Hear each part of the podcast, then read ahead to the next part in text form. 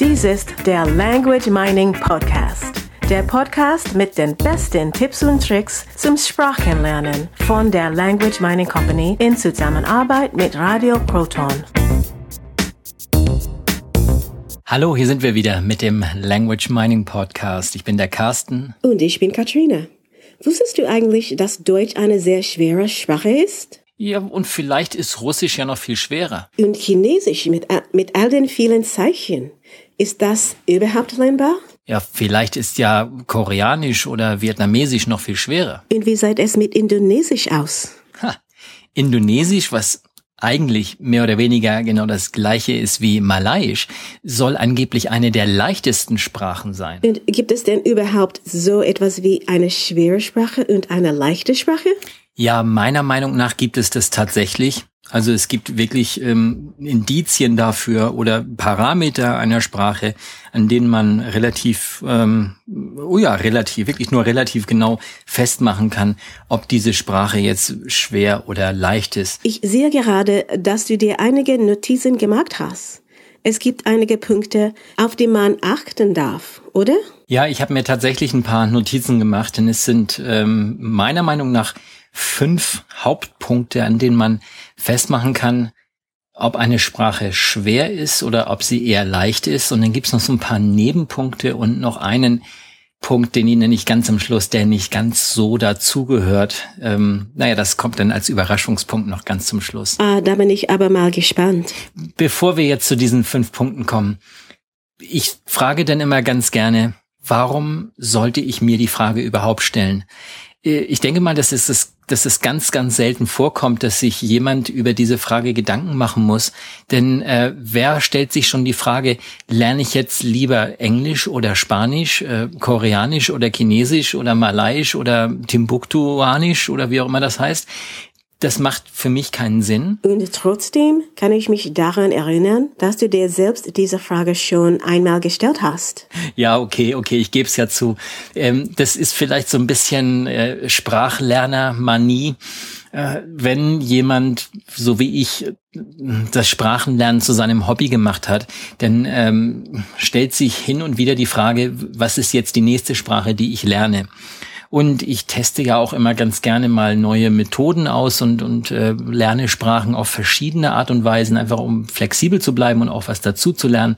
Ich beobachte mich dabei selbst und auch dann stelle ich mir natürlich immer die Frage, welche Sprache nehme ich jetzt? Und dann kommen genau solche Punkte wie diese fünf, die ich gleich erwähne, die kommen dann immer ähm, zum Tragen.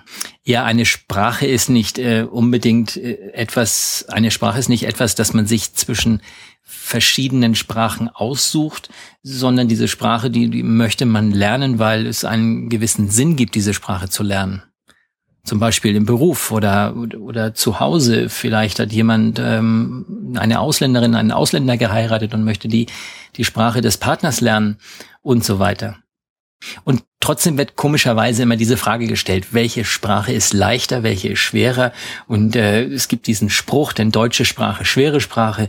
Ob das nun wirklich stimmt, hm, da wollen wir mal schauen. Also, du hast fünf Punkte aufgeschrieben. Welche sind das? Okay, also Nummer eins ist die Muttersprache, also die Frage, welche Muttersprache hat der Sprachlerner? Punkt zwei sind die Fremdsprachenkenntnisse, die ich bereits in anderen Sprachen habe. Das heißt, ich habe natürlich einerseits mich schon mit Methodik beschäftigt und ich habe äh, vielleicht Kenntnisse in einer Sprache und diese Sprachen sind ähnlich. Punkt drei sind die Unregelmäßigkeiten in einer Sprache. Es ist sehr viel einfacher, eine Sprache zu erlernen, die sehr regelmäßig ist, also Regeln folgt, äh, als eine unregelmäßige Sprache. Nummer vier ist die Komplexität einer Sprache. Das heißt sowas wie, wie Satzstellung und, und verändern sich da Artikel, also Deklinierungen und all diese Geschichten. Ähm, das ist ähm, die Komplexität, also wie viel Struktur steckt dahinter. Und äh, Punkt fünf ist die Aussprache. Die Aussprache ist natürlich, natürlich was mit, mit Physik zu tun, also mit physischer Bewegung. Ich darf dabei meine Sprachmuskeln bewegen. Und dann gibt es noch die Punkte 6, 7 und 8. Ja, nehmen wir erstmal Punkt 6 und Punkt 7. Die gehören für mich nicht mehr wirklich dazu. Die haben sicherlich eine gewisse Bewandtnis, nur ähm, oder vielleicht mag der eine oder andere Lerner diesen Punkten besondere Beachtung beschenken, schenken. für mich sind diese beiden Punkte nicht wirklich wichtig beim Sprachenlernen. Und da ist es der Punkt sechs, die Geschwindigkeit, mit einer, mit der eine Sprache gesprochen wird. Also Sprachen werden durchschnittlich mit äh, in verschiedenen Geschwindigkeiten gesprochen. Hat für mich, wie gesagt, keine große Bewandtnis beim Sprachenlernen. Und Nummer sieben ist dann noch die Toleranz der Verständlichkeit. Also, wie deutlich muss ich sprechen, wie genau muss ich schreiben, damit ein Muttersprachler das versteht, was ich da geschrieben habe. Hat ein bisschen was mit der Komplexität der Sprache zu tun. Okay, ähm, gehen wir mal ins Detail. Punkt eins ist die Muttersprache. Was genau ist dabei wichtig?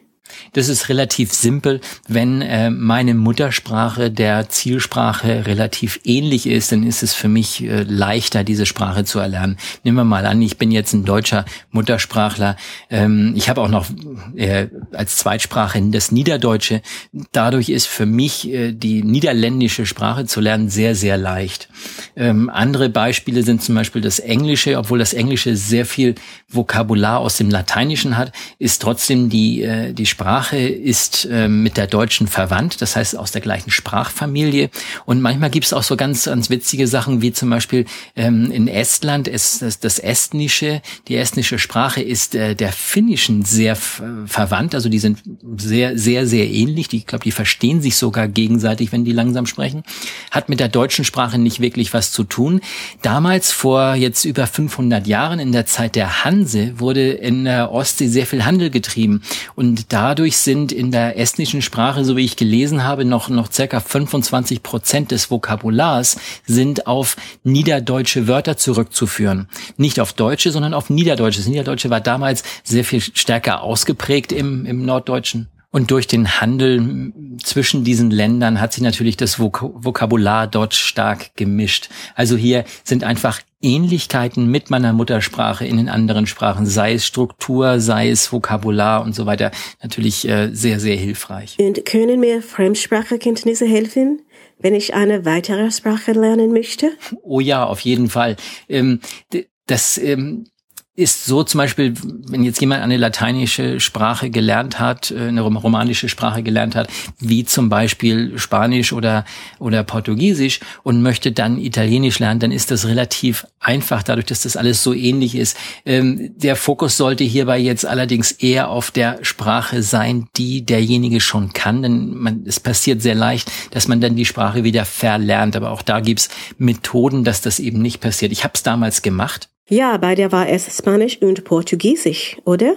Ja, ich hatte, also Spanisch, ich konnte sehr gut Spanisch, wirklich, ich würde mich, würde mal sagen, fließend. Ich sprach damals fließend Spanisch und, und habe dann äh, mit Portugiesisch begonnen und habe da einfach einen, einen riesen Fehler gemacht, dass ich äh, nicht auf das Spanische geachtet habe, sondern mich nur auf das Portugiesische konzentriert habe, was ja vielleicht sinnvoll erscheint, in diesem Fall aber wirklich ein Riesenproblem für mich darstellt. Ich weiß, ich kam damals aus Brasilien zurück, ähm, hatte einen, äh, einen Arbeitsplatz, also eine Stelle, wo ich äh, viel mit Spanien arbeiten musste. Ich habe die perfekt verstanden, ich habe deren E-Mails verstanden, ich habe kein Wort mehr herausbekommen. Es, es war äh, in meinem Kopf alles durcheinander. Also hier ganz wichtig, da auf solche Dinge achten. Und natürlich klar, Fremdsprachenkenntnisse, wenn ich sie habe, wenn ich Sprachen kenne, die ähnlich sind, ist es ähnlich wie bei der Muttersprache.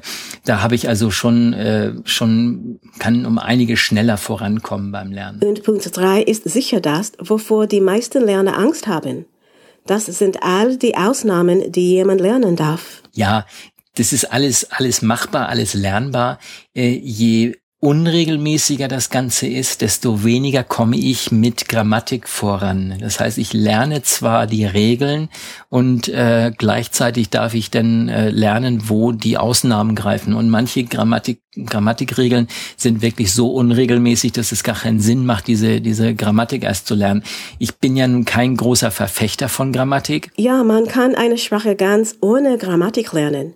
Sie ist also gar nicht notwendig. Das stimmt, wenn man sich darauf einlassen möchte. Wir haben leider viel zu viel Grammatik in der Schule gelernt, als dass wir jetzt bewusst oder unbewusst bereit wären, da äh, mit einer gewissen Offenheit reinzugehen. Und es macht gerade bei unregelmäßigen Sprachen sehr viel mehr Sinn, ohne Grammatik zu lernen. Es macht sowieso Sinn, ohne Grammatik zu lernen, aber davon mal abgesehen. Und Punkt 4 ist die Komplexität einer Sprache. Was ist damit gemeint? Ja, Komplexität ist einfach äh, diese dieses ähm, der die das zum Beispiel also den Generus. Äh, habe ich Artikel äh, was macht äh, was macht der Artikel? Im Deutschen ist zum Beispiel der Artikel hat eine Bedeutung. Es ist ein Unterschied ob ich sage ich gehe auf die Straße oder ich gehe auf der Straße. Es, es macht einfach einen Unterschied. Das heißt hier habe ich die Bedeutung im Artikel drin. Es ist ein ist es komplex für jemanden, der aus einer Sprache kommt, wo es diese Information im Artikel nicht gibt, zum Beispiel ein Spanier oder ein Amerikaner, der kennt das nicht. Die äh, weitere Komplexitäten sind Satzstellungen, also wenn sich, wenn mal die eine Konjunktion, also mal ein Weil habe, mal ein Aber habe und die ähm, die Satzstellung ändert sich dadurch. Das ist alles, das ist komplex, das macht äh, die Sprache einfach viel, viel komplexer und ich darf auf viel mehr Dinge achten und äh, darf natürlich entsprechend diese Sprache auch so lernen, dass diese Komplexität in meinen Kopf hineingeht. Und dann gibt es noch die Aussprache. Du hast ja das Buch Akzentfrei sprechen geschrieben. Da gehst mit der Aussprache ganz anders um, als wir das aus der Schule kennen.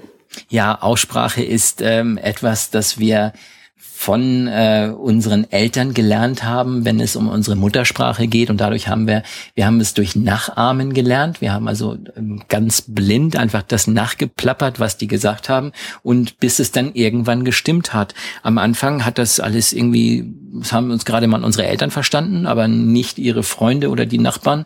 Und, und dann wurde es mit der Zeit immer deutlicher. Das dauert sehr, sehr lange, wenn wir uns das angewöhnen. Und diese Strategie ähm, funktioniert funktioniert nicht äh, oder nur bedingt, wenn wir das als Erwachsener genauso machen. Das haben sie uns in der Schule so beigebracht, dass wir die Sprache wirklich, also die Aussprache übers Nachahmen äh, lernen können oder sollten. Und keiner hat uns wirklich die die Tricks gezeigt, wie das ähm, wie das viel viel besser funktioniert, wenn man da ein bisschen anders rangeht an diese diese Sache. Okay, das waren also die fünf Punkte, an denen wir erkennen können, äh, ob eine Sprache schwer oder leichter als eine andere ist. Die Punkte 6 und 7, also die Geschwindigkeit und die Toleranz der Verständigkeit, waren nicht ganz so wichtig. Und dann hast du noch eine äh, Überraschung erwähnt. Ja, das ist die, die innere Einstellung zur Sprache beziehungsweise zur Kultur, zu den Menschen, zu dem Land.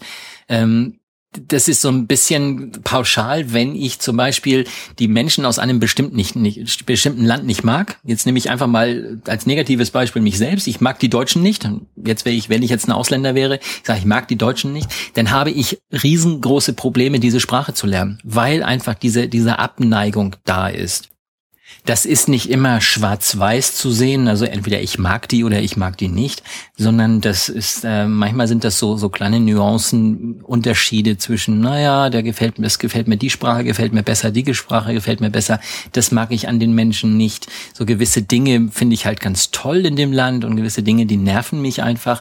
Und äh, hier, hier ist also wirklich so eine, so eine psychologische Geschichte dabei, die wirklich ein, ein riesen Hemmnis darstellen kann beim, beim Sprachenlernen. Und da, da ist, das ist eine psychologische Geschichte. Das, das kann man relativ leicht aus der, aus der Welt räumen. Da würde ich mir jetzt auch keine großen Gedanken machen. Nur wenn da eine ganz starke Abneigung ist dem Land gegenüber, dann ist es natürlich schon um einige schwerer, diese Sprache zu, zu erlernen. Das hat also nur indirekt etwas mit der Schwierigkeit einer Sprache zu tun. Es geht dabei mehr um die Schwierigkeit des Lernens. Ja, genau, die Schwierigkeit des Lerners. Obwohl, da erlaube ich mir jetzt mal kein Urteil ähm, den Menschen gegenüber. Ich fasse das noch einmal zusammen. Punkt eins ist die Muttersprache des Lerners. Punkt zwei sind die Fremdsprachenkenntnisse, die ein Lerner bereits hat. Punkt drei sind die Ausnahme oder die Unregelmäßigkeiten in der Sprache, mein Deutsch. Punkt 4 ist die Komplexität der Sprache und Punkt 5 ist, ist die Aussprache. Und dann sind da noch die Punkte 6, 7 und 8. Die Geschwindigkeit der Sprache, die Toleranz der Verständlichkeit, inwieweit sich ein Lerner auf die Menschen und die Kultur des Landes einlassen kann oder möchte. Das war super zusammengefasst und äh, damit haben wir es auch schon wieder für diese Woche und wir sehen uns nächste Woche wieder. Alles klar. Und viel Spaß beim Aussuchen der richtigen oder der passenden Sprache. Und wie ihr vielleicht ja schon wisst, haben wir noch weitere Podcasts. Zum Beispiel diesen hier. Dies ist der Word des Tages Podcast. Erklärungen in deutscher Sprache für Merriam-Webster's Word of the Day. Und der folgende Podcast ist in Vorbereitung. We are GermanLanguageMiningCompany.com. Here we're featuring your German language learning experiences while promoting your business at the same time. Let's listen in.